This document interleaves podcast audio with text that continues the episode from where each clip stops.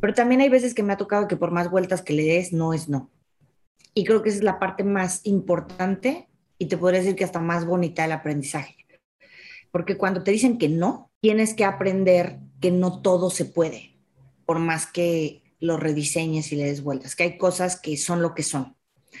Y que si te equivocaste, la cultura del error también debería de ser un poco recontextualizada, es decir, el no no significa fracaso. Si me equivoqué no significa fracaso, significa una oportunidad de aprendizaje y mejora. Hola, te doy la bienvenida. Yo soy Maite Valverde de Loyola y esto es Mentores. Cada semana te comparto la vida extraordinaria de héroes cotidianos en un solo podcast. Y estoy segura que encontrarás tu sentido de vida fascinante. Mentores. ¿Qué tal? ¿Cómo estás? Te doy la bienvenida a este set que tenemos de invitada a Paola Escalante. Paola es Head of Creative Shop o eh, en México o líder de Creative Shop en Facebook en México. Es una apasionada por cómo el crecimiento exponencial de la tecnología ha transformado la vida de las personas de una manera exponencial. Antes de Facebook, dirigió el equipo creativo tecnológico de Google durante más de tres años con el reto de generar killer ideas que involucran disrupción, tecnología e innovación. Ahora dirige el equipo in-house creativo de Facebook en México, Creative Shop, como ya lo dije. Además es parte del comité de the ICP Global Awards y cofundadora de Tumu Girls, una plataforma que promueve la fortaleza, autoestima, determinación y confianza en niñas adolescentes entre 10 y 18 años. Y actualmente está terminando una maestría con enfoque en negocios creativos en la Berlin School of Creative Leadership. Paola ha sido ponente en más de 100 foros en México y Latinoamérica sobre diversos temas como tecnología, cultura, creatividad, negocio y educación. Y en esta entrevista hablamos de por qué la innovación es algo más parecido a ingeniártelas que algo relacionado con la tecnología. Hablamos de lo que aprendió del heavy metal. Ella tocaba heavy metal cuando era adolescente. Cómo dar clases y conferencias creativamente el futuro de la educación enfocándonos en que verdaderamente aprendamos y sepamos usar y aplicar el conocimiento. Hablamos de la importancia de estar bien con la incomodidad y saber que vamos a vivir incómodos. Y por qué es fundamental el storytelling, contar historias en el mundo de la educación y el aprendizaje. Estoy segura que te va a encantar esta entrevista. Me encantará saber qué es lo que más te gusta ¿Qué te sirve de esta entrevista? Compártela con otras personas y déjame saber, por favor, porque me interesan mucho tus opiniones, ¿ok? Y antes de pasar a la entrevista con Paola, que es una mujer brillante, creativa, dinámica y que todo el tiempo se está cuestionando todo, lo cual abre, o sea, genera mucha apertura de pensamiento y de cuestionarnos y de innovar.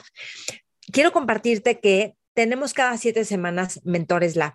Mentores Lab son seis semanas en donde vamos leyendo un libro y a través de esos libros vamos discutiendo los temas del libro y viendo de qué forma lo vamos a aplicar a nuestra vida para hacerlo práctico y que justamente podamos aprender y llevarlo a nuestra vida diaria.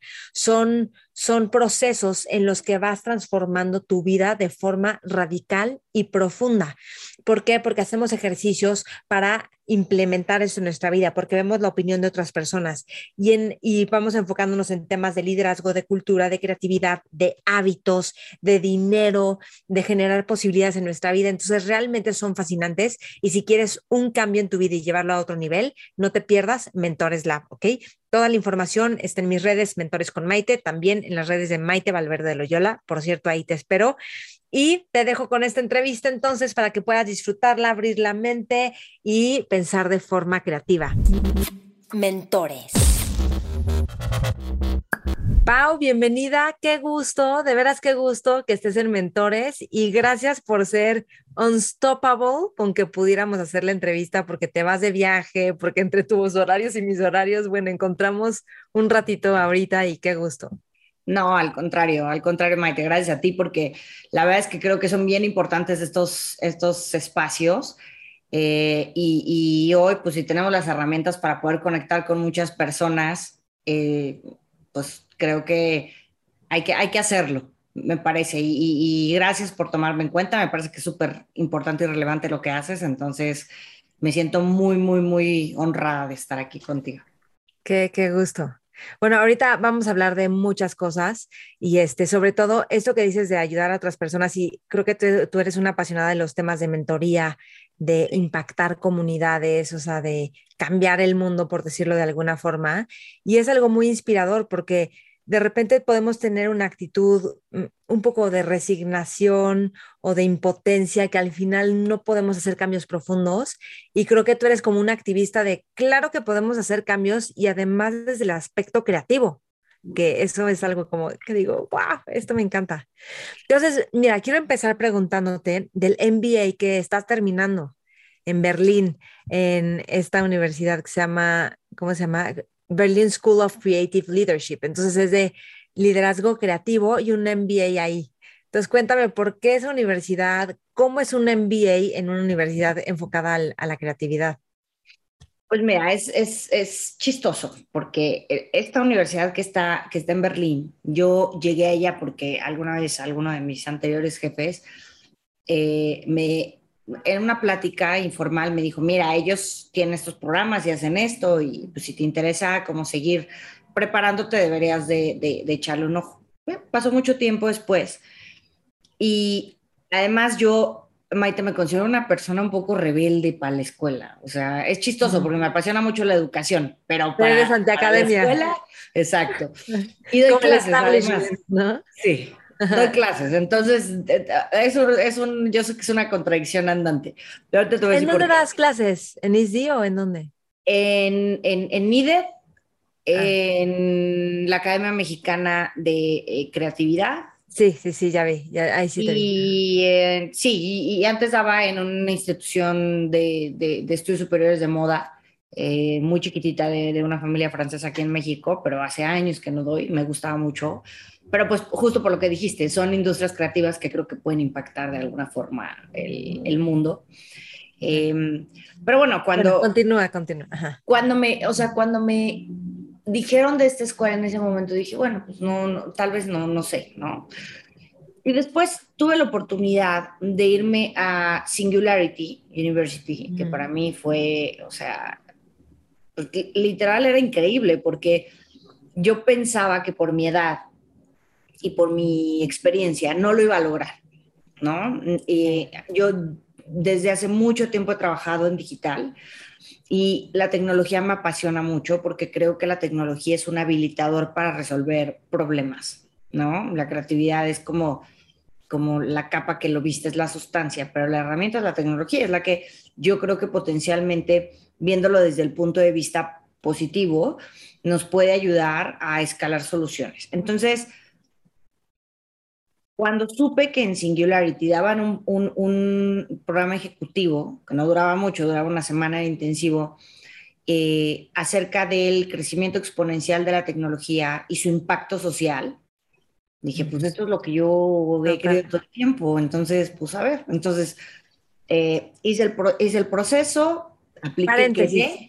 Explícanos qué es Singularity para quien no sepa qué es Singularity University. Singularity University es una universidad que está en Palo Alto, que fundó Peter Diamandis eh, en conjunto con, con, otros, eh, con otros socios y que buscan entender justamente el crecimiento exponencial de la tecnología y esto cómo afecta a los entornos, no solo, no solo el impacto social, sino también cómo afecta a las industrias, ¿no? Cómo afecta a las empresas, cómo afecta a los emprendedores, cómo afecta a eh, los nuevos negocios, cómo afecta a este, las verticales. Entonces, tiene, la, verdad es que una mm, mirada muy interesante sobre cómo la tecnología aplicada en distintos eh, ámbitos, pues es una muy buena solución.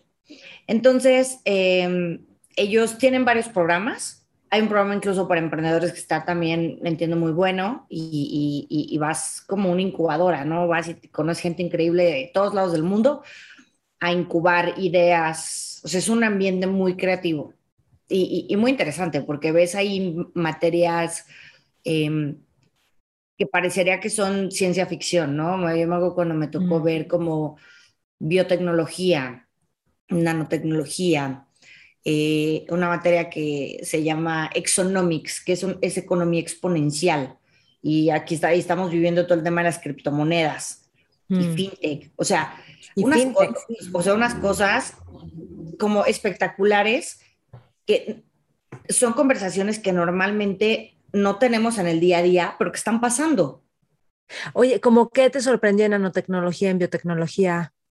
Pues como, por ejemplo, tenemos una conversación de, y eso que esto pasó hace unos tres o cuatro años, ¿eh, Maite? Pero ¿cómo tenemos una conversación acerca de wearables, ¿no? O sea, eh, aparatitos que te ayudan a medirte a ti, a tener como un, una especie de dashboard analítico de tu comportamiento. Para mí me interesa mucho saber eh, qué tan estresada estoy, cómo duermo, eh, cuando hago ejercicio, el ejercicio, em, qué tanto eh, beneficia mi, mi, salud en el día a día o no.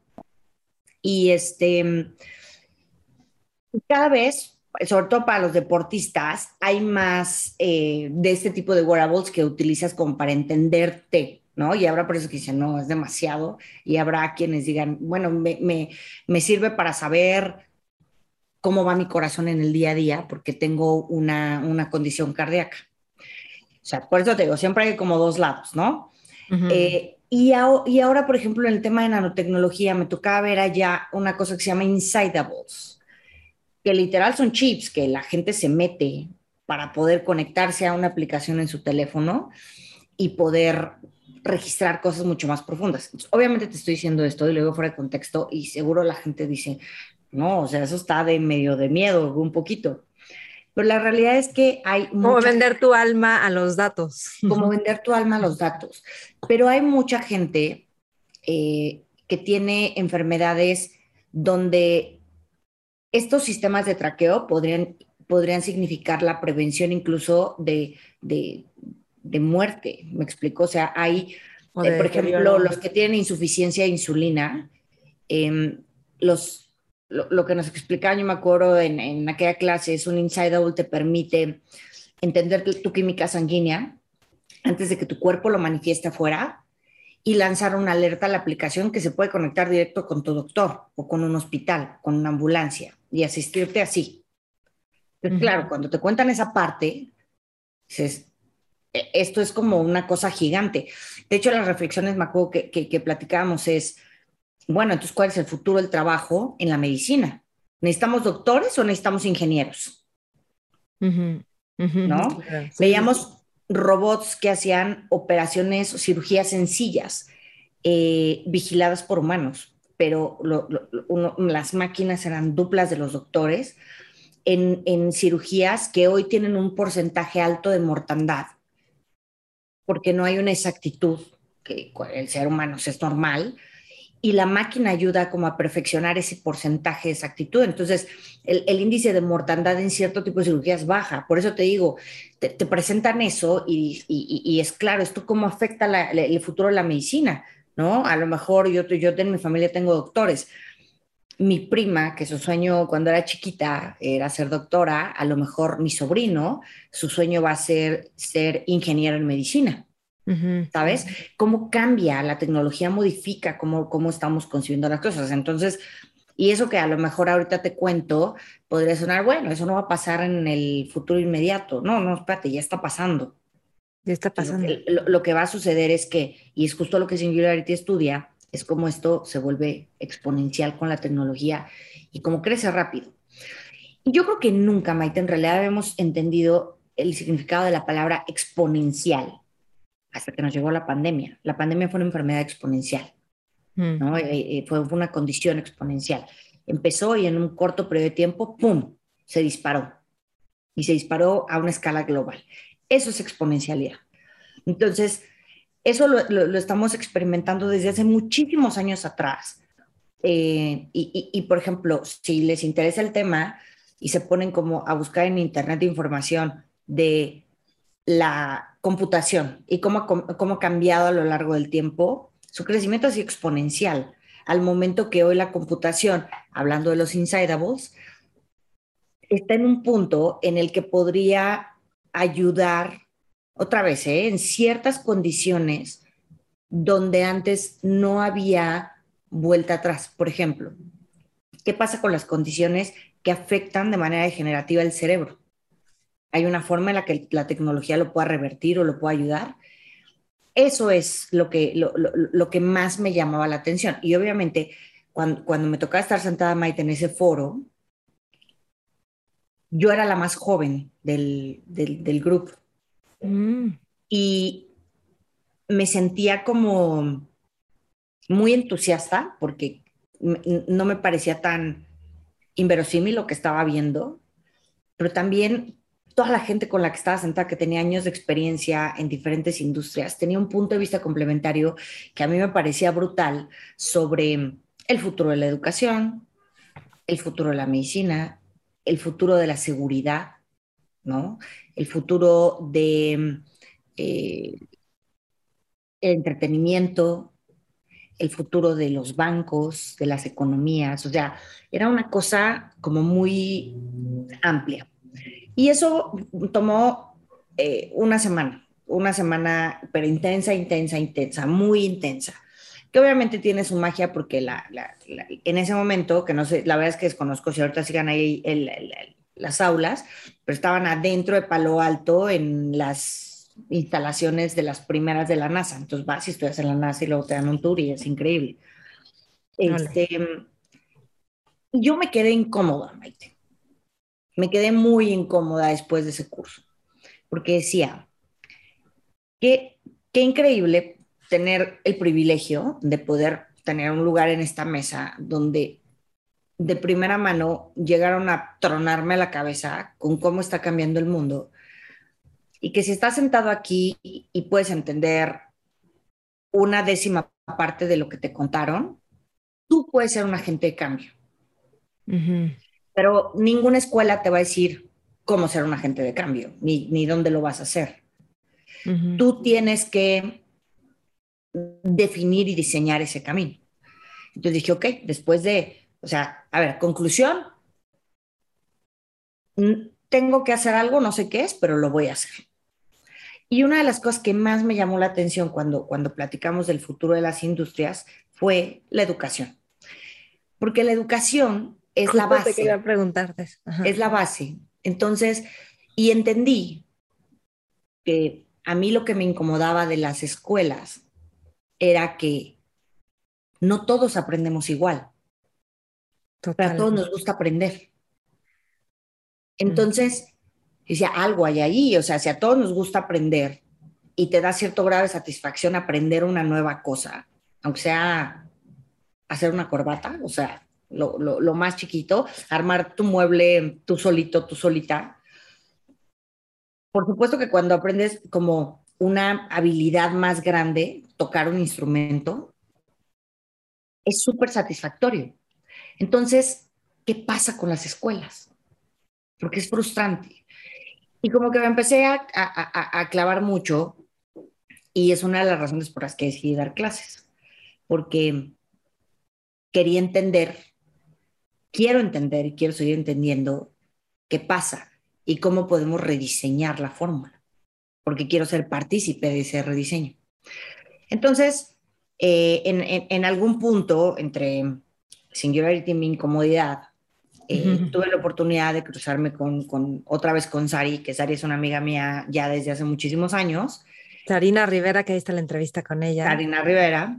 Y, y platicamos, eh, o sea, me dijo, oye, necesito que me, que, que me, que me recomiendes a un, a un, equipo creativo con el cual trabajar, porque traigo como una, un proyecto, un proyecto que es para niñas adolescentes y y, tiene que ver pues con un poco con educación, ¿no? No, no me lo dijo así, pero tenía que ver con, con, con reaprender muchas cosas, o así lo interpreté yo. Y entonces yo dije, aquí, este tiene mucho potencial, este proyecto es el que puede cristalizar mi incomodidad de singularity. Entonces, un día le dije a Sari, Sari, si quieres hacer con alguien esto, hazlo conmigo. Me dijo, no, pero tú solita no vas a poder, pero necesito un equipo creativo completo. Y le dije, no, no, no, no. Yo no te estoy diciendo que yo sea el equipo creativo que lo resuelva. Yo te estoy diciendo que me interesa entrarle contigo a desarrollar esto. Porque yo creo que la educación y, y ahí básicamente yo me, me piché, me, me vendí como proyecto. Me piché como socia.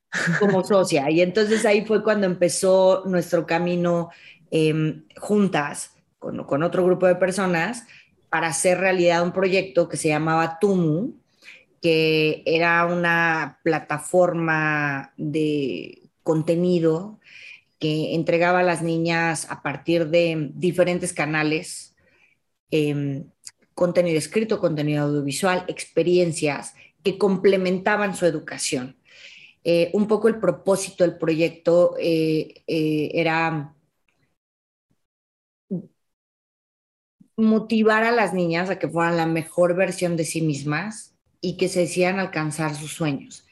Pero luego en el camino hay que nos demos cuenta que para ser la mejor versión de ti misma hay mucho camino que recorrer, sobre todo cuando eres un adolescente. Em, y, que tus sueños cambian todo el tiempo, incluso cuando eres una adulta.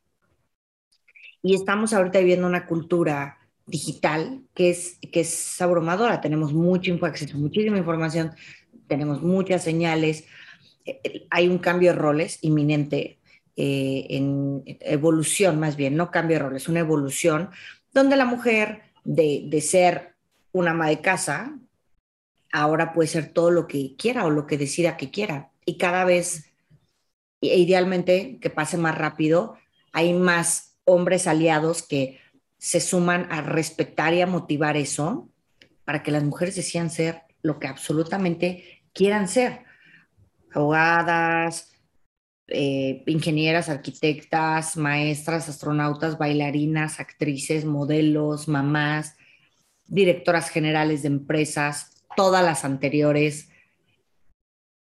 Y, y hay un abanico de posibilidades muy grande.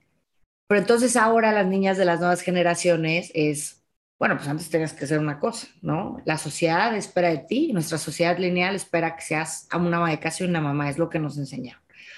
Pero ahora, ¿qué espera la sociedad de nosotras? ¿Cuál es la expectativa? Se está definiendo. Se está redefiniendo. Entonces, todo eso se, eh, se, une como esta informa, o sea, ola de información a la que tenemos acceso. Entonces, Tumu empezó a tomar una, una forma muy bonita. Trabajamos con muchas niñas en un periodo como de tres años. Eh, le llegamos a, no sé, casi 30 mil niñas a través de eventos, a través de, talleres, a través del contenido que hacíamos para redes sociales.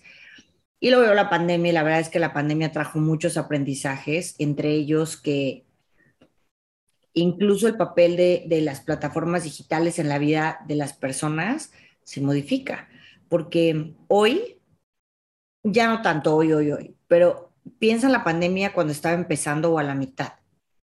Toda nuestra vida era a través de una pantalla, todo. O sea, nuestras interacciones de trabajo, pantalla. Nuestros amigos, pantalla. Nuestras sesiones con los doctores o las doctoras, pantalla. Nuestro entretenimiento, pantalla un momento más de pantalla y la gente, o sea, como que llegó un punto en el que esa relación incluso fue como necesito, o sea, necesito descansar de esto. Platicaba con mi optometrista y me decía, es que no tienes idea de la cantidad de pacientes que he visto que les crecieron mucho, o sea, dioptrías, que tuvieron modificaciones en, en, en, en su graduación por la exposición a las pantallas. O sea, yo aquí tengo una, dos, tres, cuatro pantallas. Tengo cuatro pantallas que estoy, que estoy viendo todo el día. Entonces, pues a pesar de que habíamos tenido un muy buen crecimiento y muy buenos resultados en términos de, de, consumo de contenido y muy buenos aprendizajes, la realidad es que la, la, la pandemia nos hizo nos obligó a ponernos una pausa para tratar de entender cuál era la mejor forma de seguir. Y en ese inter eh, de Tumu, eh, Maite, me, me, reapareció otra vez la universidad la, Universidad de Berlín. De Berlín. Te, voy a contar por qué, por eso, ¿por qué te cuento este orden, no? Porque una cosa como que va pegada con la otra. Y cuando yo estaba empezando, empezando tú con, con, con, con Sarina, eh, estaba empezando un nuevo trabajo en Google en ese momento. Y dije, bueno, a ver, voy a investigar más de qué se trata esta maestría que me está apareciendo por todos lados. Y como yo en ese momento... Algo, porque que siempre has estado involucrada en temas de creatividad, de disrupción, de innovación, de tecnología, entonces, pues tus roles siempre han tenido que ver con eso, ¿no? Toda mi carrera ha tenido que ver con eso desde que me gradué, básicamente. este, Hasta desde que tocabas heavy metal. Desde que tocabas heavy metal. Disrupción. no, supongo que en tu entorno era disruptivo. Pues un poco, sí, un poco. No, no, ese no sabes cómo me costó, por ejemplo, con, con, con mis papás, no con mis papás, con los dos, con mi mamá. Mi mamá era la que decía, estás loca, estás, o sea, estás, estás, no entiendo, no entiendo tu pubertad, pero, pero fue una etapa muy interesante. Este... ¿Qué, dime algo, ¿qué aprendiste del heavy metal y de ser así metalera?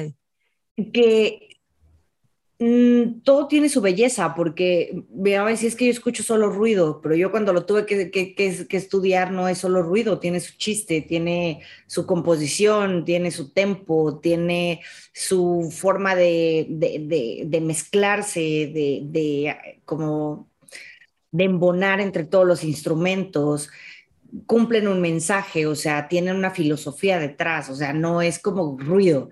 Entonces, la verdad es que, y mira que a mí me gusta la música toda, o sea, yo sí estoy, o sea, de la que le gusta de absolutamente toda la música, y, y por eso para mí tiene su, su, su, belleza, o sea, tiene como una belleza muy especial, no es convencional. O sea, yo si la pudiera comparar con algo, es como un poco como si fuera una, una, como una víbora o, uno de estos insectos que son muy bonitos, que tienen colores espectaculares, pero te dan miedo. O sea, nadie los entiende, pero son hermosos y tienen un propósito en la naturaleza. Así es ese tipo de música. No le gusta a todo el mundo, algunos los alteran, los sonidos, pero te digo, no es música, o sea, aprendí que e, ese tipo de música no es para todos, así como hay otro tipo de música que no es para todos, ¿no? A algunos les aburrirá la música clásica y hay otros que los relaja o los, los motiva, inspira. los inspira, los mueve.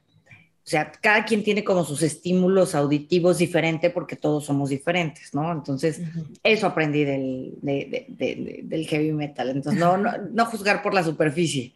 Sí, sí, sí, buenísimo. Entonces, este bueno, regresamos a, eh, que empiezas a ver todo, nos tenemos en la pandemia y entonces empiezas, se te atraviesa otra vez la universidad se me atraviesa la universidad, no, antes de la pandemia, cuando empezó Tumo, ah. porque Tumo empezó como casi dos años antes, o, más de dos años antes de la pandemia. Entonces me empezó a aparecer la universidad otra vez y dije, bueno, a ver, voy a investigar más, entonces empecé a investigar más y me di cuenta que primero era un MBA ejecutivo, lo cual quiere decir que tú tienes que estar parcialmente presente y todo lo demás es remoto.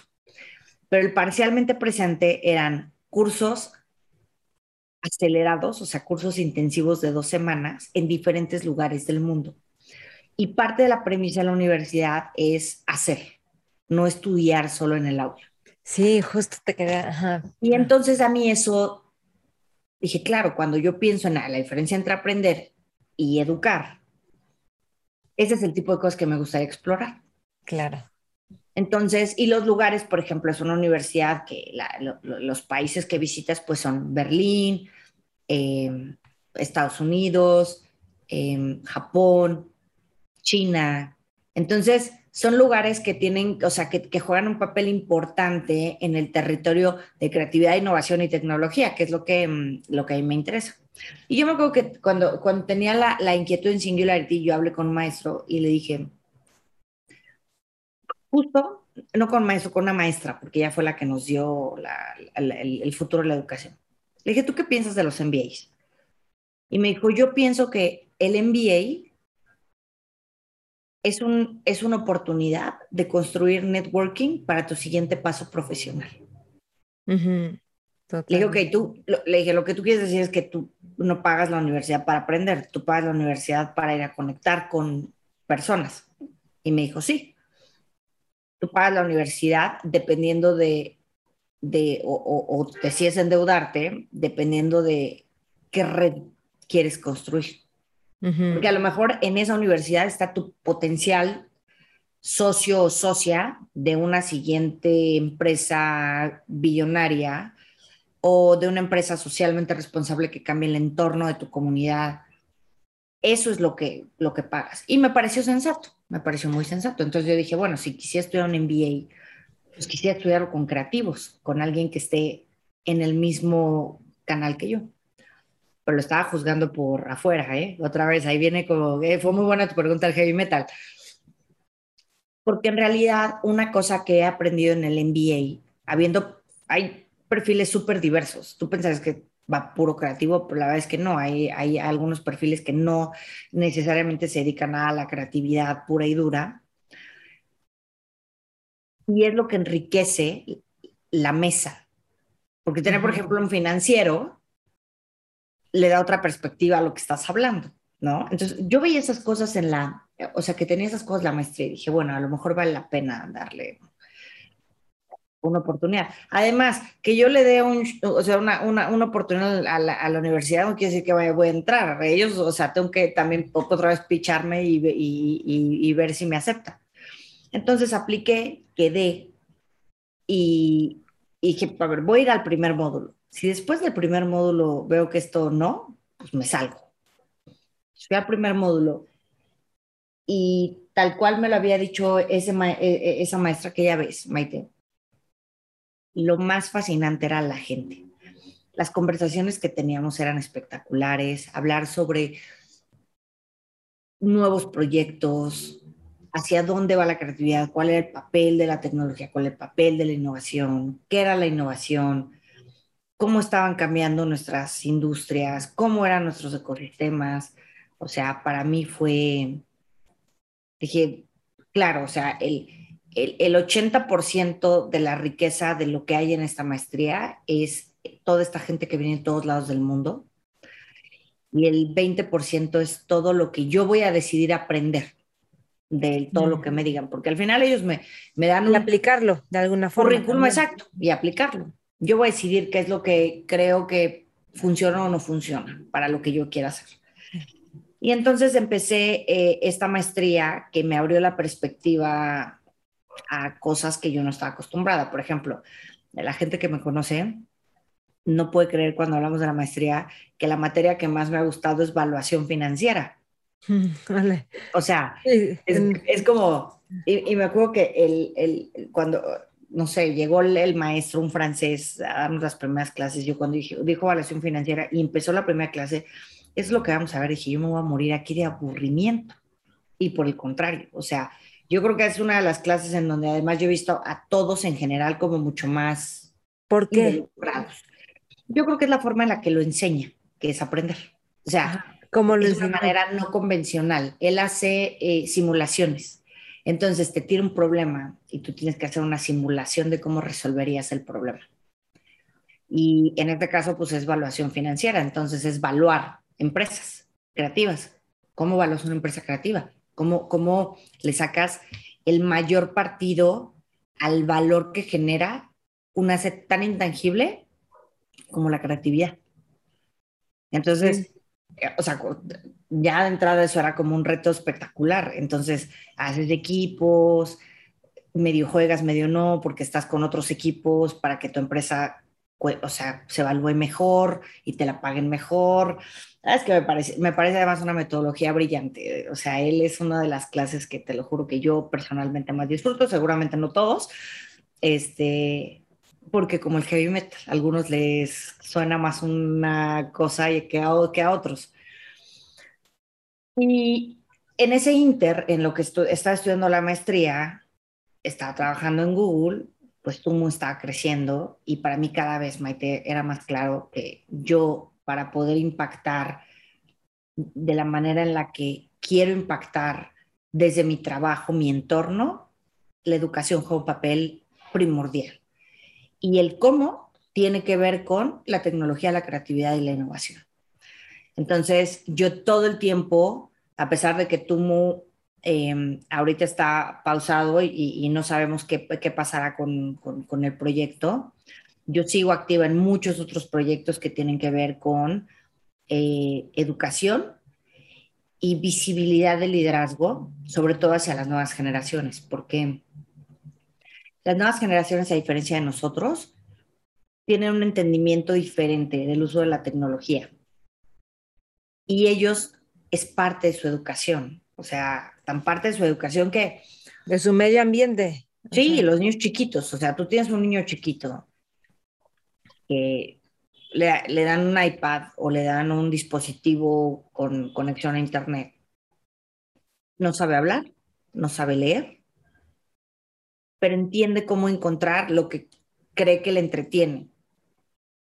Y entonces es chistoso como el, el, skip button de los videos.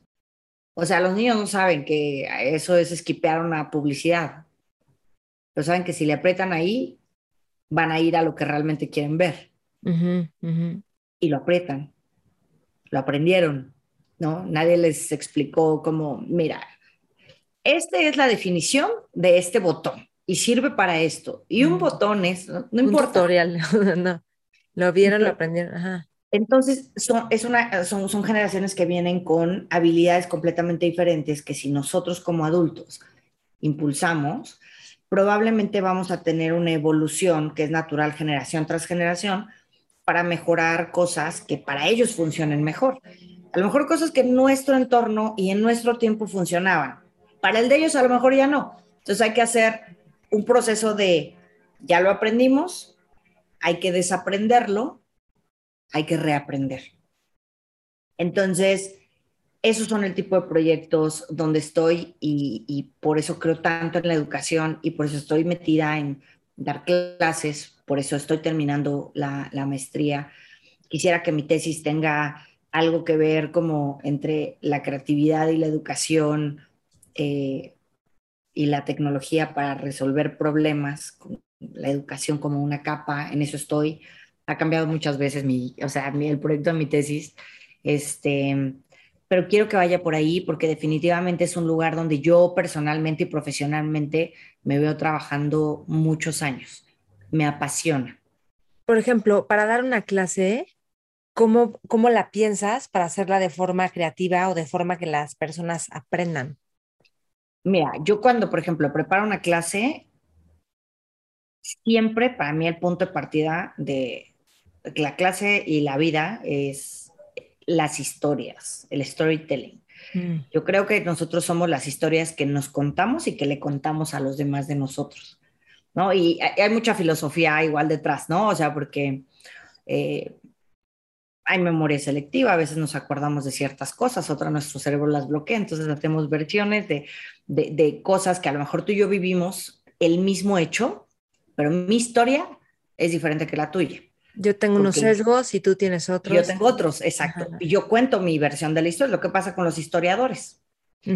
Entonces, creo que dependiendo de qué tipo de materia estoy dando, quiero defino yo un objetivo? ¿Qué historia quiero yo contar sobre este tópico que creo que puede ser eh, funcional y asertivo para las personas o los perfiles que van a tomar esta clase? Entonces, casi siempre cuando me toca dar una clase o incluso una conferencia, pido información sobre qué tipo de audiencia es, qué hacen, eh, cuáles son sus intereses, eh, qué quiere lograr el que me está contratando para con ellos.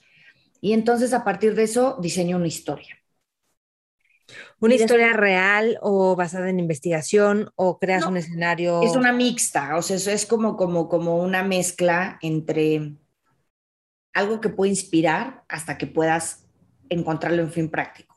Entonces, siempre trato que de, que, de que las clases que doy o las conferencias tengan como una evolución de la fase inspiracional hasta la fase de herramientas para hacer.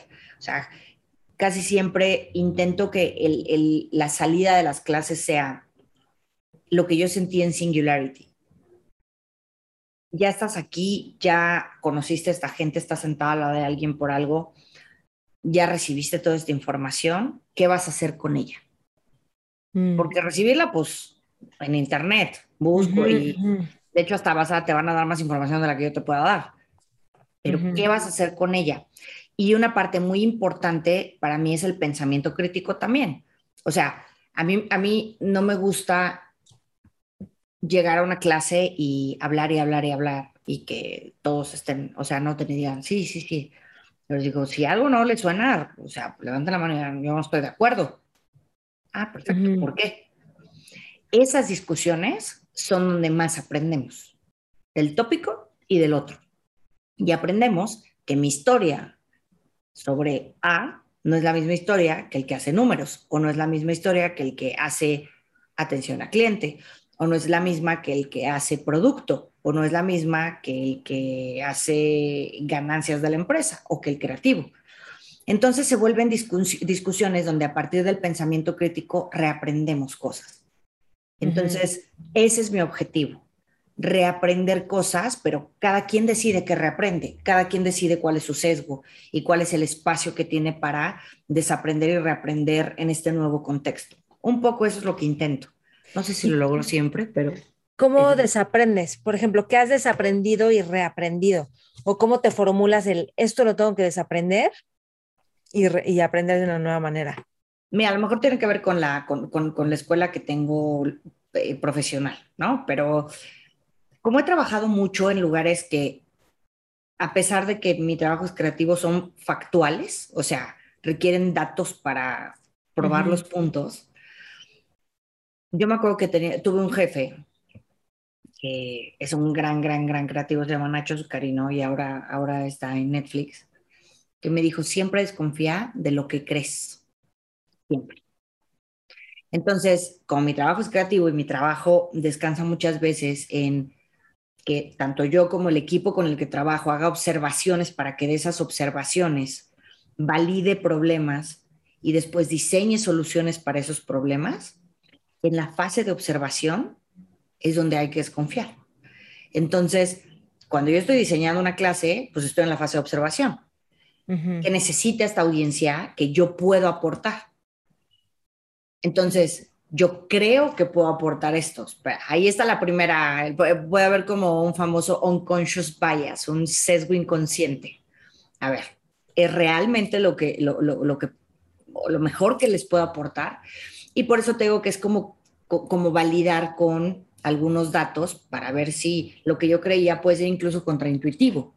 Mm. Entonces, a partir de, ese, de esa forma de pensar y de abordar las cosas, eh, Maite, es como me parece que, que, que retas lo que crees que es la normalidad. Y entre más desconfías e investigas, encuentras que hay algunas otras perspectivas que complementan la tuya. Y en algún punto eso se vuelve como un diagrama de Venn, de estos que tienen circulitos y que cuando se encuentran eh, hacen como eh, intersecciones. Y esas intersecciones me parece que es el reaprendizaje. Y es una fórmula continua, porque que yo hoy reaprenda, eh, por ejemplo, que a la gente le gusta aprender, no quiere decir que mañana esto que estoy diciendo sea lo mismo. A lo mejor en el cómo, o sea, sí le gusta aprender, pero antes les gustaba ir a, los salones de clases. Luego, después de la pandemia, se acostumbraron a hacerlo por digital. Ya no les gusta tanto ir al salón de clases. Entonces, ahora tenemos que diseñarnos como empresas eh, educativas y hacer una especie de, de como de diagrama mixto, ¿no? O sea, un programa mixto en donde a veces vengan, a veces no vengan. Pero a lo mejor en cinco años resulta que no es cierto. Sí. Y ahora hay que inventarnos otra cosa. Entonces, esto que dices tiene que ver con una función ejecutiva del cerebro que se llama flexibilidad de respuesta, que es una respuesta flexible ante el cambio o una nueva respuesta ante lo habitual. Y entonces... Interesante. Y tiene que ver con apertura, con curiosidad y estar completamente presentes. Y hay algo en este, voy a cambiar un poquito el tema, pero luego regresamos a los otros, pero en todo este tema de aprender, de aprendizaje, de, de tener esta visión de hacia dónde se está moviendo el mundo de las tecnologías, de la innovación, que requiere atención y awareness, ¿no? Como esta. Y ese es un tema, porque entre tantos pantallas y dispositivos y cosas que podemos estar haciendo, porque puede estar escuchando un podcast, viendo un YouTube y eh, mandándole un mensaje a no sé quién, o sea, es como dónde está la atención y eso hace que tengamos, o sea, que sea muy superficial todas las interacciones que tenemos y de hecho con muchos errores. Entonces, dentro de todos estos mundos de innovación y tecnología y creatividad, ¿qué lugar tiene la atención, o sea, para ti y dentro de lo que has aprendido con otros y de otros?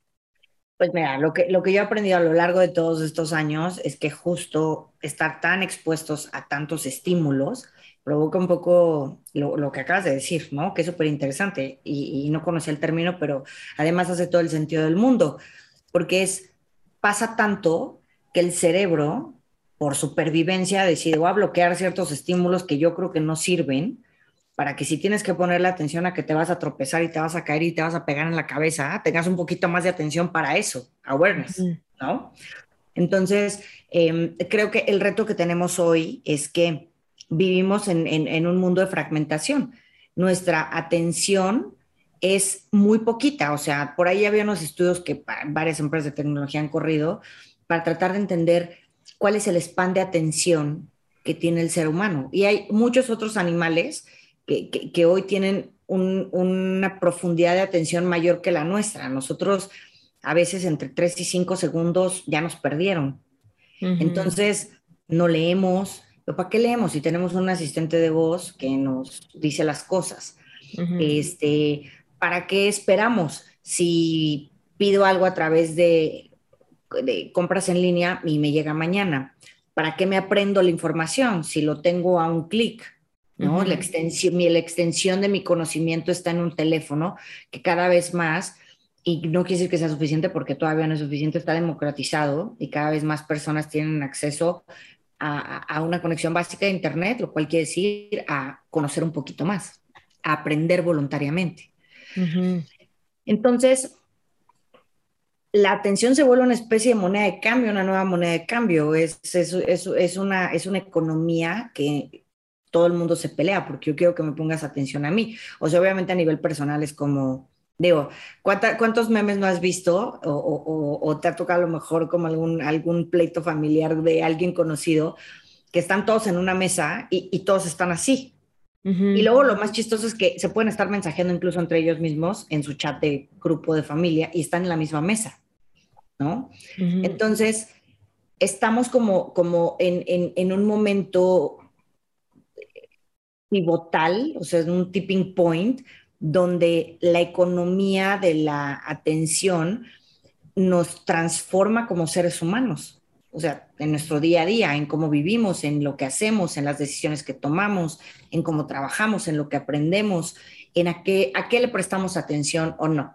¿No? Y por eso hay tantas conversaciones, yo que trabajo en publicidad, te lo digo, alrededor de los retos que tenemos hoy en la publicidad cuando contamos historias es pues cómo le hacemos para entrar a este juego donde peleamos tanto por la atención, que esto no se pierda en el mar de estímulos, porque además, ahorita, por ejemplo, tú y yo vamos a crear otro estímulo, un podcast que va a ser otro estímulo de información. Más, si me meto ahorita a mi feed de redes sociales, todas las personas que sigo, los que son activos, todo lo que están generando todo el tiempo, más lo que yo quiero investigar, más mi trabajo, más lo que tengo que resolver. Entonces, creo que ese es mi punto de vista acerca de la atención, pero también creo que las nuevas generaciones, regresando al punto, hacen algo que nosotros, que nuestra generación no, no, no hacía. Nosotros experimentamos una cosa que tal vez tú conoces que el término en inglés es, e, e, es un acrónimo FOMO, ¿no? Que, es, es, un poco más medio conocido. Fear of missing out. Básicamente es ansiedad por estar desconectado. O por perderte algo. Esa es la consecuencia. Te da ansiedad porque como estás desconectado, tú crees que te estás perdiendo algo, pero en realidad no te estás perdiendo tanto. Pasa mucho, pero no pasa nada. Y ni siquiera estás poniendo atención. Te tengo noticias. La nueva cultura es hacer esto, escanear. ¿Qué te pierdes en realidad? Es una paradoja. Y la tecnología está llena de paradojas. Pero las nuevas generaciones, hace años también, antes de la pandemia, llegaron a, contraponer, a, traer la contrapropuesta del FOMO. Es el YOMO, J-O-M-O. Joy of Missing Out, que es disfrutar desconectarte. Pero no es que se quieran desconectar por completo, es que es un nuevo ciclo en el que me conecto, me desconecto y me reconecto. Estoy conectado, estoy informado, participo. Me desconecto porque necesito regresar como a mi gente, o sea, ve a las nuevas generaciones y las características que tienen. Regresan como esa parte de querer convivir, de desconectarse tantito, estos viajes como de mindfulness, de medio de la naturaleza, de, es una desconexión, pero luego se reconectan más en su centro, más con awareness, más es como esta tendencia. Esta generación, mira, fuera de lo que, de, las tendencias que estemos hablando de si meditar está bien o no, o es, o es pasajero o lo que sea, me parece que tienen una, una afección muy importante en el tema de la atención, que es la desintoxicación de tanta información a la que tenemos acceso para poder rediseñar y rediseñarse todo el tiempo. Entonces, probablemente el, mismo término de poner atención también se está rediseñando. Y ahora, ¿cómo ponen atención estas nuevas generaciones y cómo el entorno se va a adecuar a eso? Y ahí es donde creo, Maite, que la innovación y la tecnología juegan también un papel muy importante. Pero la innovación no como la tecnología, sino la innovación como una forma de pensar. ¿Cómo hago lo que estoy haciendo diferente? Incluso si no es con ninguna herramienta tecnológica. Es una forma de rediseñar, es una forma de hacer las cosas distintas, donde tengo un montón de herramientas que me van a ayudar a hacerlo realidad. Puede ser un hotel perdido en medio del bosque desconectados, conectadas, o puede ser una aplicación que me ponga en contacto con una psicóloga porque sufro de ansiedad y se refleja en problemas alimenticios. ¿Sabes? Una cosa no está alejada de la otra. ¿cómo, ¿Cómo definirías innovación? Porque también la innovación no es algo como tan radical de, de repente, ¡pum! Es como sobre todo lo que ya está hecho, como casi que pasito a pasito, de repente hay una mini mejora. Y esa mini mejora podríamos decir que es innovación, exacto. es una forma de pensar. Para mí es una forma, es una forma de encontrar el espacio que no se ha resuelto para resolverlo. ¿No? Te voy a poner un ejemplo que, es súper sencillo, porque cuando me lo contó justo un, un, un, un, amigo de la oficina, yo decía, claro, es que esto es innovación, ¿no? Eh, en Argentina hay una marca de, de, de papel higiénico que, quería, que necesitaba hacer como una, eh, pues como, tenía una necesidad de negocio, ¿no? Necesitaban hacer una expansión.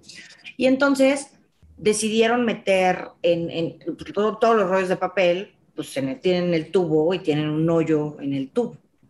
Y entonces, para no gastar más en los empaques, lo que hicieron fue meter el producto especial adentro del, del hoyito del tubo de papel higiénico y economizar el, el, empaque que ya existía, de forma que iban, o sea, le podían subir un poquito el costo al producto, porque traían más producto, no tenían que modificar el empaque, por lo cual no tenían que invertirle más, y todo lo que se generara adicional, pues iba a ser una ganancia.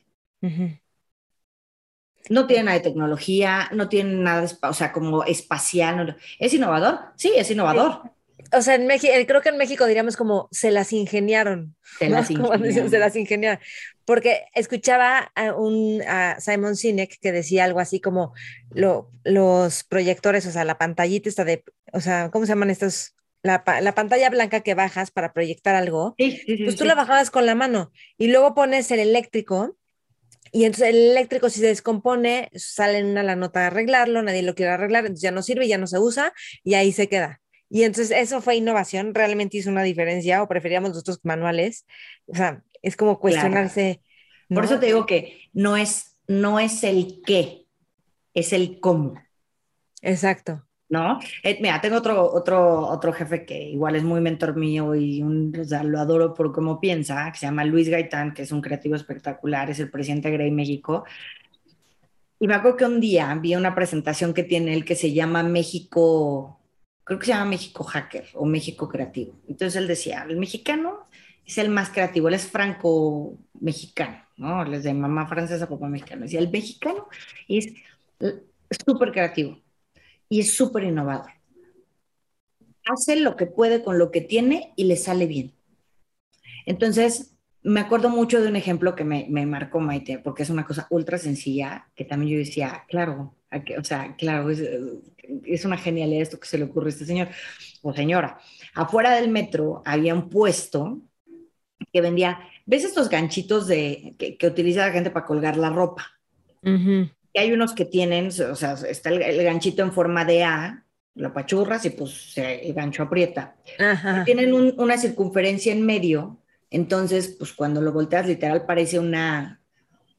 Y de hecho se parece al logotipo de los Avengers.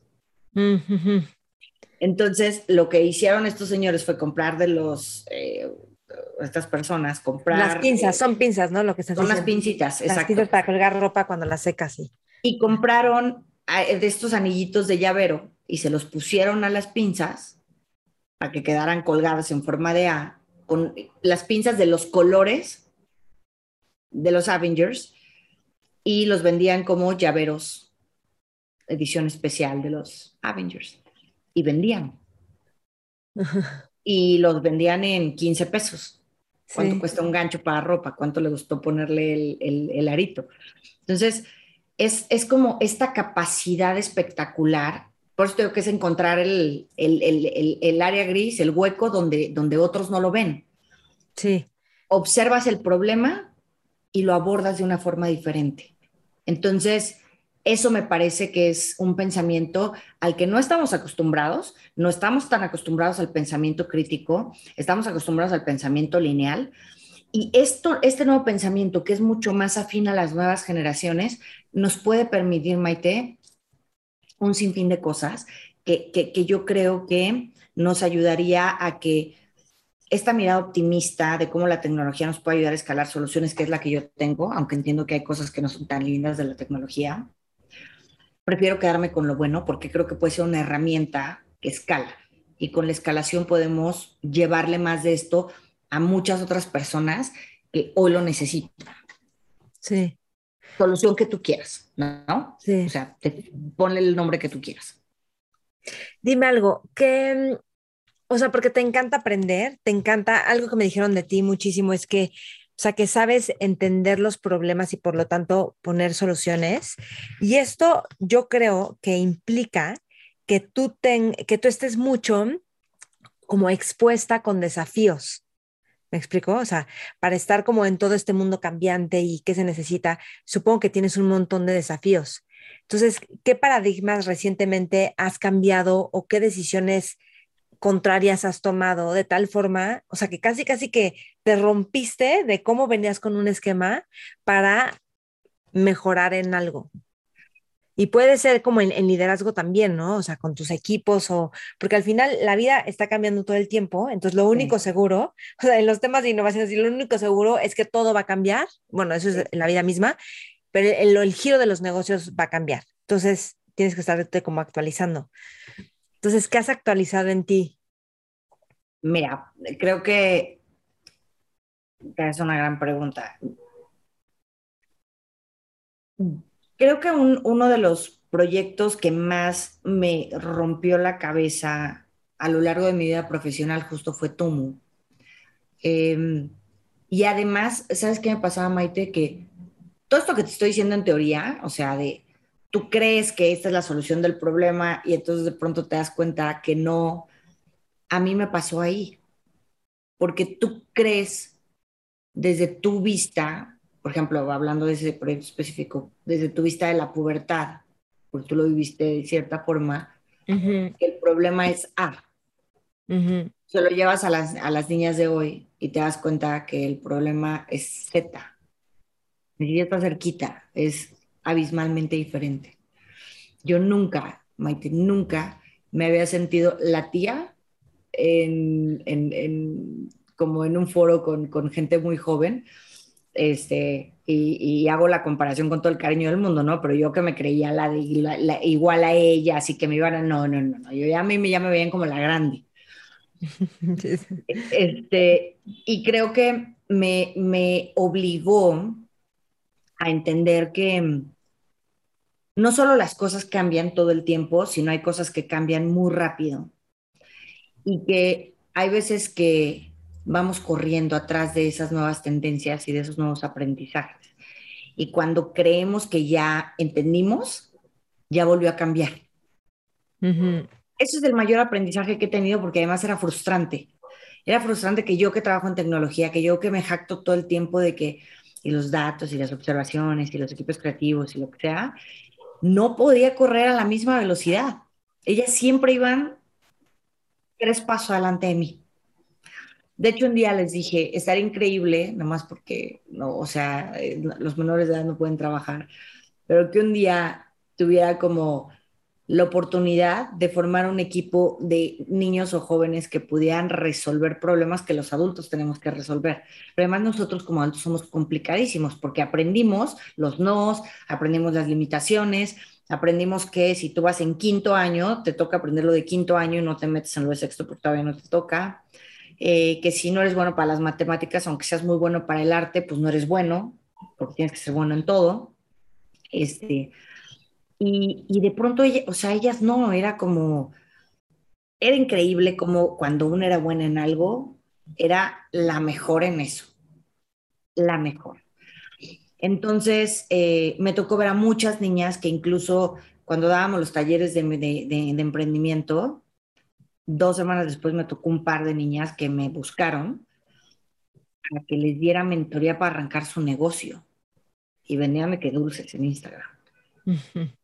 Y yo decía, es impresionante, es impresionante la velocidad. Entonces, yo creo que esa ha sido de las experiencias como más choqueantes para mí y que me dejaron muchos aprendizajes para mi trabajo y en el día a día. ¿Cómo esto me ha llevado a replantearme cosas? Eh, bueno, no, tengo otra que también te va, siento que te va, que te va a gustar mucho además. Hace igual años eh, me, invitaron a ser mentora en un programa de tecnología exponencial para niños. Y ese ha sido la clase más difícil que me ha tocado diseñar en la vida.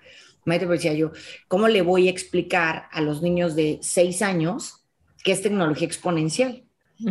Y me acuerdo que hace mucho tiempo eh, que tuve una conversación con un amigo y me decía, hacía la analogía de los superhéroes, que él también le tocaba hablar de tecnología con niños, y me decía que la manera más fácil en la que los niños a lo mejor podían entender el impacto de la tecnología era con superhéroes, ¿no? Si les hablabas de Iron Man, pues a lo mejor iban a entender mejor cómo la tecnología hacía de una persona un superhéroe o de Batman. Y dije, bueno, con, orgullo le voy a robar un poco la premisa, entonces me llevé el tema de los superhéroes, pero luego me di cuenta que ni siquiera tenía que profundizar en el tema de los superhéroes, estos niños lo entendían mucho más de lo que yo creía. Y una de las cosas, como te digo, yo siempre he tratado de llevar de la inspiración a la acción, incluso aunque sean niños chiquitos, y entonces les puse un problema en la mesa para que lo resolvieran y ver cómo lo resolvían. Y ya lo había hecho yo con una, con una clase de adultos. Y la metodología era, tienes que identificar un problema de tu entorno, en tu comunidad, resolverlo de una manera radical con una tecnología exponencial. Eso era lo único que tenían que, o sea, que, hacer, ¿no? Entonces hubo un grupo de los niños más chiquitos que tenía en, el salón que escogieron la corrupción en México, eh, las mordidas que reciben los policías de tránsito. Su solución era nanotecnología, esa era la tecnología, era radical, porque eh, le iban a decir al, se le iban a proponer al gobierno que a todos nos metieran unos chips aquí en el cuello chiquitos, aquí encimita en la piel, para que cuando tú dieras una mordida, el chip guardaba la información. Y entonces se te prendía una luz para que la gente supiera que tú eras un corrupto porque habías dado una mordida. Y como a la gente no le iba a gustar que trajera, o sea, que le dijeras corrupto y que, te, y que trajeras la lucecita, iban a dejar de dar mordidas y la corrupción se iba a acabar. Me parecía hermoso el pensamiento de los niños, o sea, de un pensamiento crítico, análisis, o sea, como tratar de entender todo lo que pasó ahí, o sea, te lo juro que da para hablarlo muchísimo tiempo. Entonces, em, creo que eh, esa ha sido la forma más útil en la que yo he tratado de aprender de ellos su proceso de aprendizaje. Y un proceso que a mí me hubiera gustado tener, porque yo soy inquieta, yo me aburro, yo todo el tiempo aprendo, yo todo el tiempo a lo que te decían, o sea, yo todo el tiempo me busco problemas y si no hay los invento para resolverlos, me gusta estar incómoda, eh, me gusta participar mucho en equipo y construir con ellos. Y entonces creo que una cosa ha beneficiado la manera en la que hoy hago las otras. Sí. cuando yo doy clases también aprendo de con No, por supuesto. Yo también doy clases. Yo digo que el que más se lleva es el que da la clase, o sea, el que preparó la clase. Oye, ¿y cómo, o sea, hay algo a ti que te haya frenado, detenido? Porque si eres inquieta, te gustan los desafíos, suena muy bien, pero de repente hay cosas que nos detienen y nos frenan. Y no sé si has vivido eso y después de esa como barrera que has sentido o como ese, esa frustración de no poder, de no saber qué hacer, a lo mejor de eso aprendiste algo. Sí, sí, sí, sí, sí. Te voy a decir una cosa dolorosamente, sobre todo como mujer. O sea, a mí me ha tocado la fortuna de estar en el lugar correcto y poder capitalizar mi trabajo y mi esfuerzo y la pasión que le pongo a mi trabajo para crecer rápido. Pero también eso me ha hecho estar en posiciones de liderazgo más joven del resto del, del grupo con el que trabajo. O sea, normalmente eres la más joven en las juntas. Muchas veces, muchas veces me ha tocado. Entonces, pues hay que ganarse un poco el, la credibilidad, el respeto. Entonces, yo probablemente, no sé si esto es una virtud o un defecto, soy muy necia. Entonces, también he tenido jefes y jefas que me han impulsado mucho a que cuando en tu corazón o en la panza algo hace sentido, pues no está mal luchar por ello y decir, pues igual me equivoco, pero acá y acá en la panza algo me dice que por aquí deberíamos de ir. Entonces, difícilmente tomo un no como no, porque si me dicen que no, lo que hago es rediseñar el problema y tratar de buscarle una nueva solución, porque soy necia, porque soy inquieta. Pero también hay veces que me ha tocado que por más vueltas que le des, no es no. Y creo que esa es la parte más importante y te podría decir que hasta más bonita del aprendizaje. Porque cuando te dicen que no, tienes que aprender que no todo se puede, por más que lo rediseñes y le des vueltas, que hay cosas que son lo que son. Y que si te equivocaste, la cultura del error también debería de ser un poco recontextualizada, es decir, el no no significa fracaso. Si me equivoqué no significa fracaso. Significa una oportunidad de aprendizaje y mejora, que es otra cosa que me gusta mucho de la tecnología. La filosofía de la tecnología tiene detrás el prototipado. Y el prototipado es un error planeado. Voy a construir el mínimo viable porque me va a salir mal pero de lo que me salga mal voy a aprender para hacer el bueno y que el bueno se vaya al cielo. Pero si no me sale mal, aprendo que salió muy bien y lo aprovecho para que sea muy bueno, sea extremadamente bueno. Entonces, mucho, muchos de... Nada es en vano. No, nada. Pero esa cultura del error no la tenemos, no la vivimos. Generalmente, si te equivocas es porque no lo estás haciendo bien y está mal y fracaso. Por eso te digo que los niños que son muy buenos en arte y no son buenos en matemáticas, generalmente, pues si eres muy bueno acá, pues si no eres bueno acá, no eres bueno en nada. O sea, no eres bueno. Tienes que sacar 10 en todo. Buena calificación en todo. Entonces, esto como cuando eres un adulto, se convierten en que si te dicen que no, pues muchas veces es, bueno, pues, ok, no se puede y no se pudo. Entonces me parece que si encontramos el balance entre luchar por redefinir el problema y tratar de encontrar la solución o entender por qué fue no o por qué fallé y qué puedo aprender, está perfecto. Como que me gusta, en vez de pensar en falla rápido, falla asertivo. ¿Cómo? Planeando el error, esperando el error, como un aprendizaje. Ok. Sí, que tiene su trampa, ¿no? Porque puedes decir, híjole, hacer esto para que falle, pues no lo hago tan bien, ¿no? Pero al mismo tiempo, si lo haces con todo para que funcione, eso como que eso genera algo exponencial, yo creo, por lo menos en tu forma de, de, concebirte y de concebir posibilidades. Pero es lo que, justo eso es, esto es Maite. Ahorita, por ejemplo, lo, lo que está pasando con nosotras es que tú estás como contextualizándolo a, como a ti. Y es, claro, a mí no me gusta pensarlo como que quiero planear el error, pero quiero planear el acierto, pero estar preparada para el error. Eso, ¿Sabes? Entonces, hoy estamos teniendo un intercambio de, de, un pensamiento crítico. Lo que a mí me funciona, a lo mejor no te funciona a ti, pero hoy estamos llegando a un acuerdo que nos permite aprender o compartir algo. Eso es lo que busco. Ándale.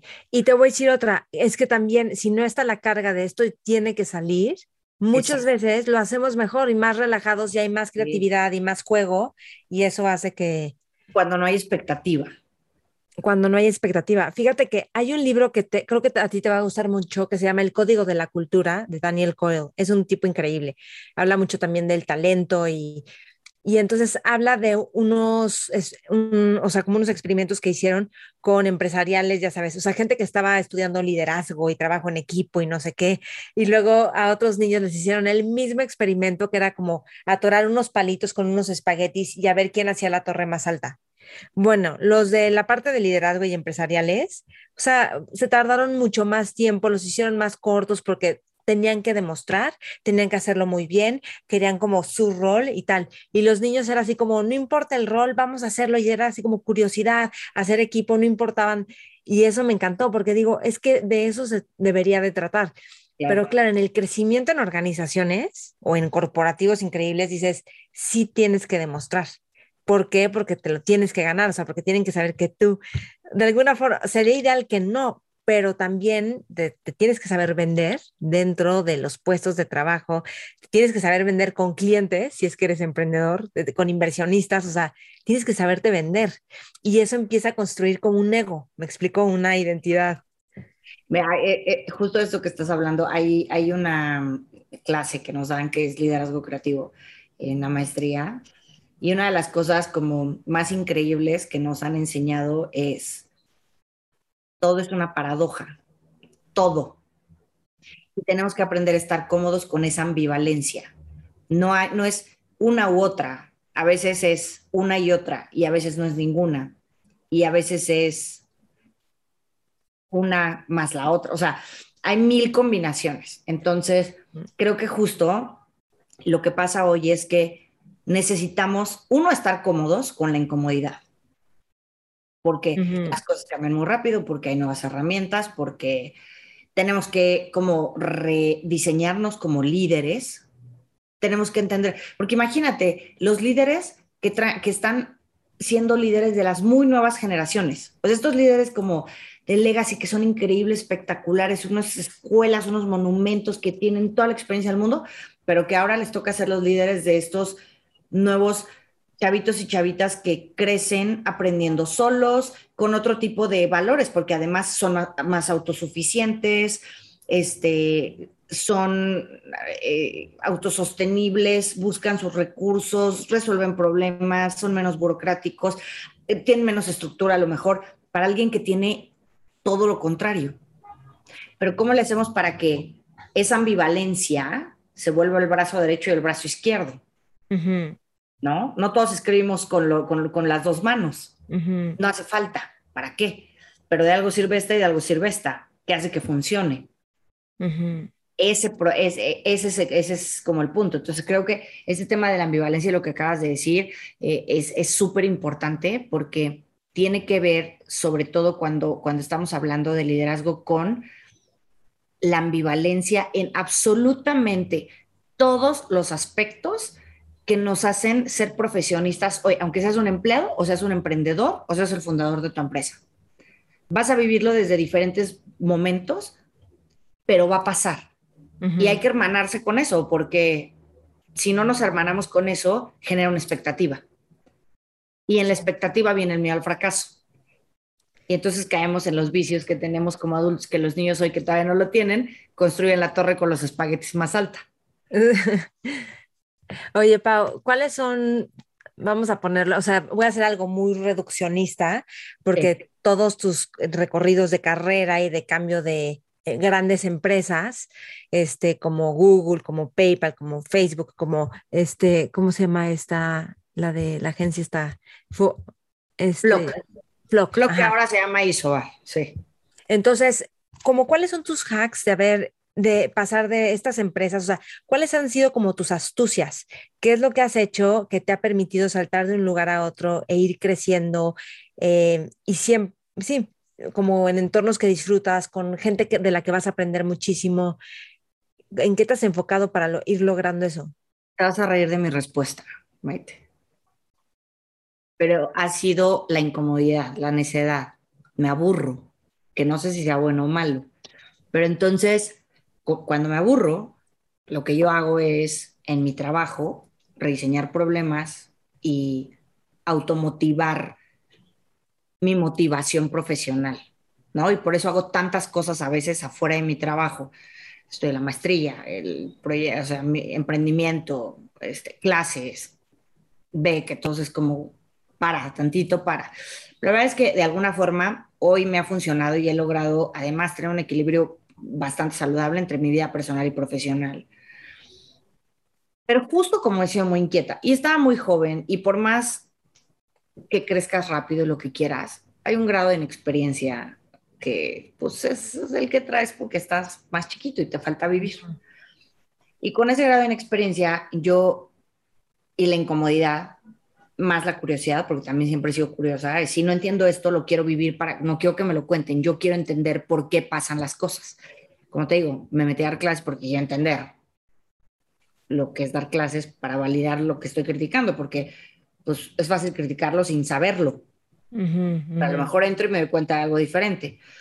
Entonces siempre me había quedado claro que para poder entender las cosas tenía que ponerme en, en, los zapatos para poder como descifrar y luego formar mi propio criterio. Entonces entre la curiosidad, la incomodidad, la inexperiencia y tomar muy malas decisiones, eh, han hecho este combo. Muy malas decisiones que después se han vuelto en muy buenas decisiones, ¿no? ¿Cómo que es una mala decisión?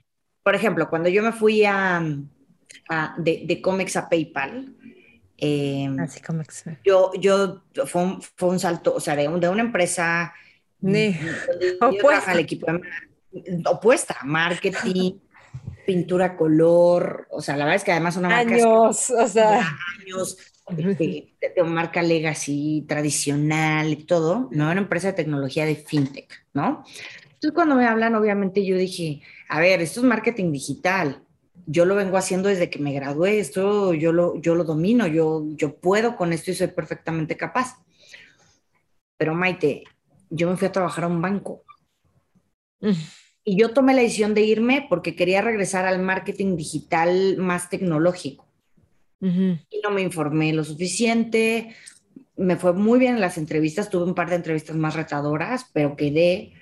Y entonces, y me preguntaban cosas de las con las que no estaba tan familiarizada, pero bueno, de mi punto de vista, algo salió bien. Entró y los primeros meses me dio un síndrome del impostor, que para quien no lo sepa es cuando estás haciendo algo y de pronto sientes que no estás calificado para hacerlo y sufres porque crees que no estás calificado para hacerlo cuando a lo mejor sí estás calificado, pero estás en una curva de aprendizaje, pues porque todos tenemos que aprender a hacer las cosas. Durante muchos meses, lo que me pasó, Maite, es que yo lloraba todos los días, porque mis juntas eran con financieros, yo, mi, mis responsabilidades tenían que ver con autorizar presupuestos de campañas que después tenía que ir a hablar con los financieros. Una mala decisión mía iba a impactar brutalmente, brutalmente al mercado. Y yo no estaba acostumbrada a eso, yo hacía creatividad y campañas, o sea, era como, bájenme, bájenme de este tren, por favor, en la siguiente. Yo creo que como ha sido el lugar más incómodo, y yo dije, ¿qué hice? ¿Qué decisión tomé? ¿Por qué no me informé más? Pues dije, bueno, ya estoy aquí, lo tengo que hacer, voy a aprender. Y, y afortunadamente PayPal, que es una gran empresa, y que tiene en ese momento tiene una cultura laboral espectacular. tuve grandes compañeros, no solo en México, sino en otros lugares del mundo, que me mentoreaban y me enseñaban cómo se hacían las cosas y con quién tenía que hablar. Y de pronto lo empecé a dominar y me empezaron a soltar y, lo aprendí y lo empecé a hacer mejor hasta que lo dominé. Y, empecé a disfrutar esa, ese nuevo ángulo que estaba aprendiendo que complementaba mi mirada creativa. Y mm. ahora lo hacía más robusto. Ya sentía yo que las decisiones que tomaba eran decisiones más difíciles de, que me las tiraran, porque tenían como, como un entendimiento mucho más profundo. Entonces, como esas, tuve otras cuantas en el paso de los años.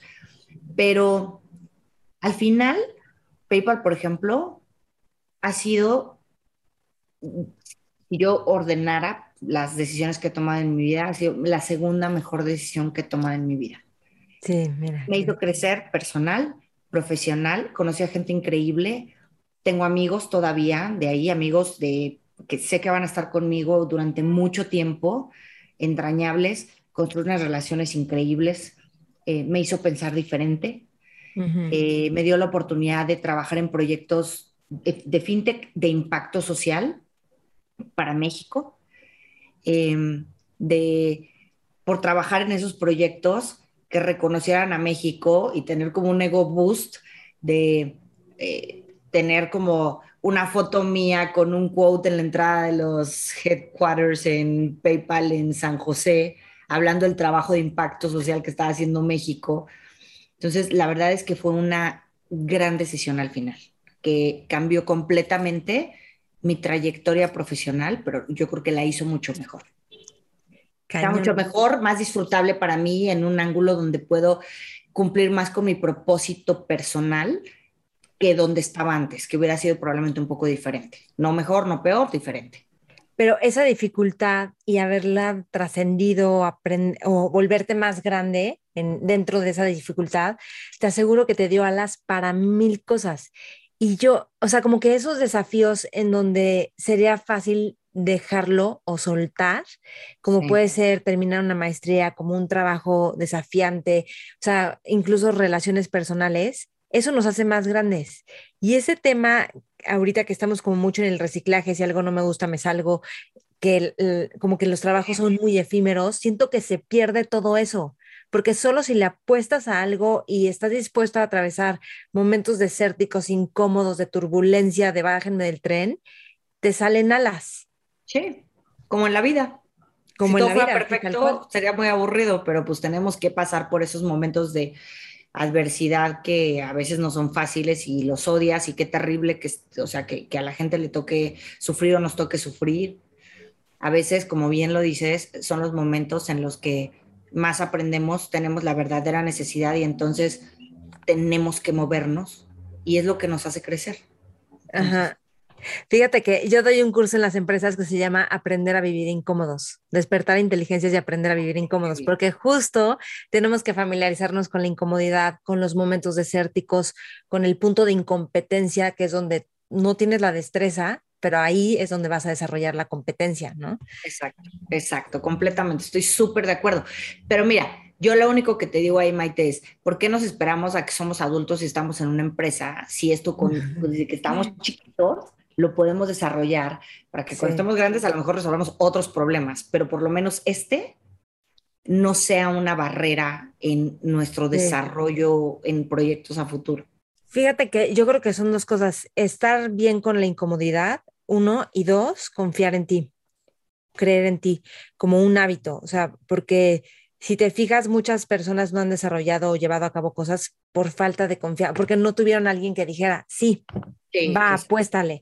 Y yo creo que eso es algo en la educación que tenemos que super sembrarlo a los adultos y a los niños también. Eso era lo que Tumo prácticamente hacía mucho eso con las niñas. Entonces, es como, ni siquiera era como reinventar la rueda, es decir, tal vez un mundo allá afuera, incluso en tu casa te van a decir, uy, no, una niña arquitecta en la obra con puro hombre, no te van a respetar.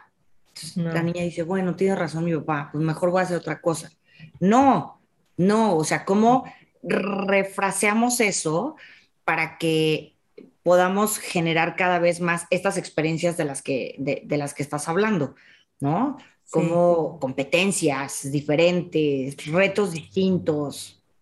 Fíjate que cuando fui al Kennedy Space Center en Florida, que está por Orlando, o sea, más arriba, ahí dio una conferencia, si era casual un día X, da una conferencia un astronauta, de un astronauta espectacular, terminan y, ¿qué, ¿quiénes quieren ser astronautas de grandes? Acérquense. Y yo no, wow, o sea, esto fue hace como, como 10 años.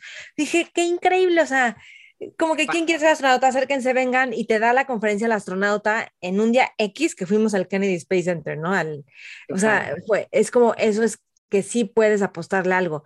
Oye, ya, ya sé que ya estamos acabando. ¿Tienes ahorita una junta terminando? a las tres y media, pero me puedo, puedo un par de minutos más. A ver, rapidísimo. ¿Qué estás leyendo? ¿Cómo aprendes? ¿Qué escuchas? O sea, ¿cómo estás como updateándote constantemente? Pues mira, tengo fases, porque hay, hay, veces que leo muchísimo, mucha ficción y hay veces que leo mucha novela. Ahorita estoy en la fase de novela, porque fui a, recientemente a, a, Washington, D.C., em, a ver un amigo mío que, que, vive allá, y hay un museo que me encanta, eh, que es el National Portrait Gallery Museum. Tal vez lo dije en desorden, pero bueno, es, es, es, es, un, es, un, es un, museo espectacular. Eh, me gusta mucho el retrato, me encanta. Em, la razón por la que me gusta es porque cuando, cuando yo veo retratos, las miradas dicen mucho esas personas que, que, que, retrataron, ¿no? Historias otra vez, ¿no? Lo que te decía hace rato, a lo mejor es que me obsesionan las historias. Y me gusta mucho ir al museo, entonces eh, esta última vez que fui me tocó ver una exposición de mujeres exponentes en, en la literatura. Y había como muchos libros de, mujeres que, que además fueron pioneras en muchas cosas que nosotros no sabíamos porque nunca se habla de eso. Y hay em, un libro que se llama eh, La Buena Tierra, de una autora que se llama Pearl S. Buck.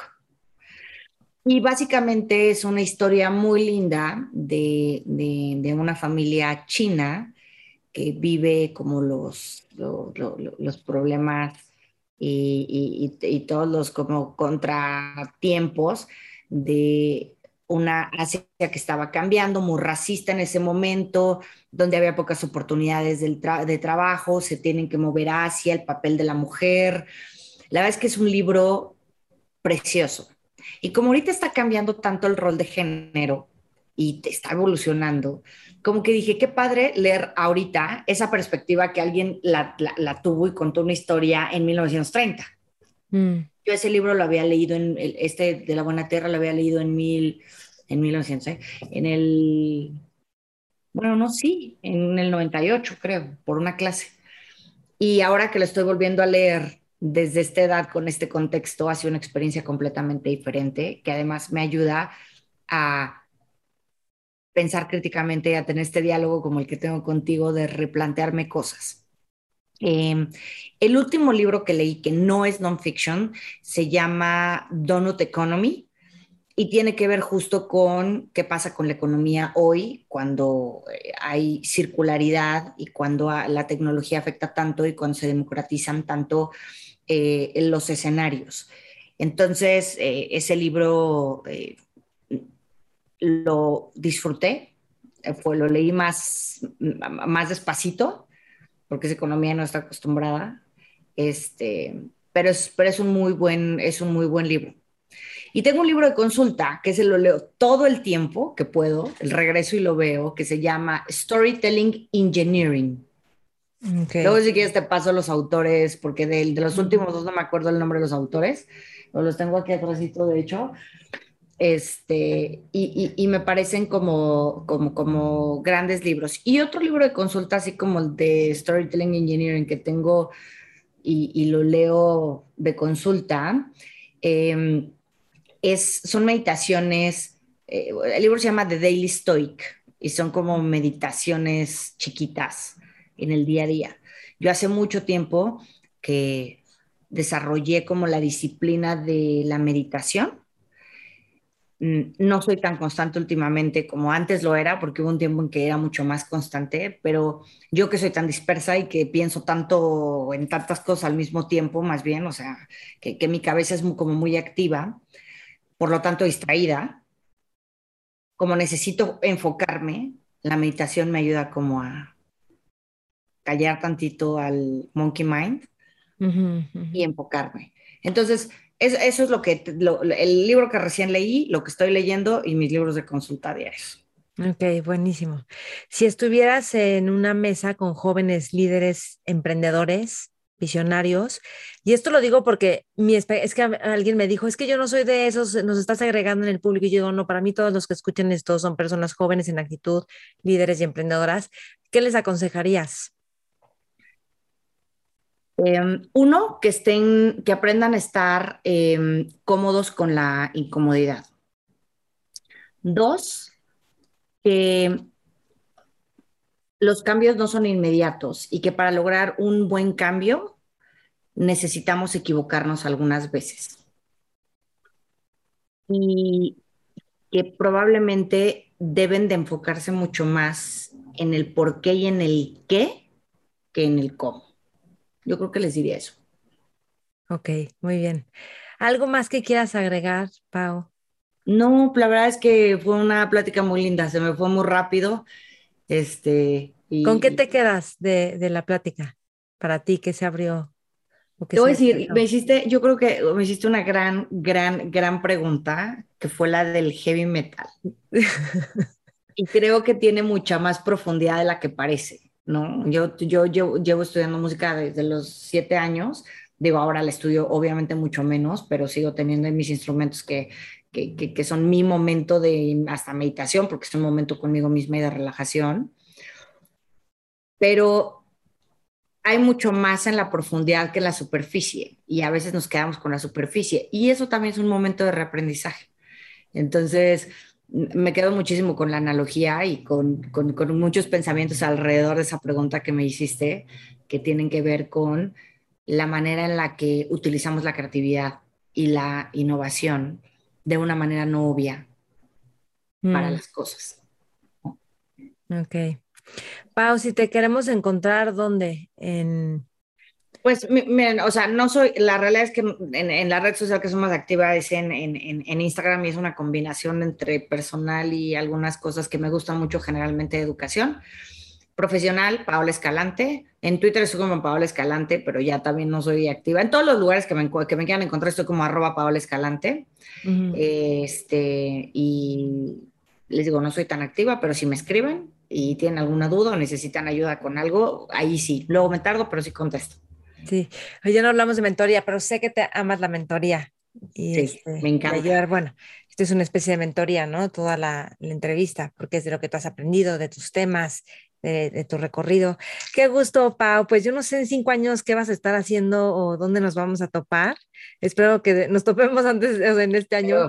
Pero, pero qué increíble carrera estás teniendo y crecimiento. Te súper felicito por ese compromiso que tienes con, tengo este sueño, me encanta la creatividad, la innovación y voy por esto y, y cómo aplicarlo, en, o sea, funcionando con el sistema y con el mundo. ¿No? Eso, genial. Entonces, gracias, Pau, te dejo para que te vayas a tu junta.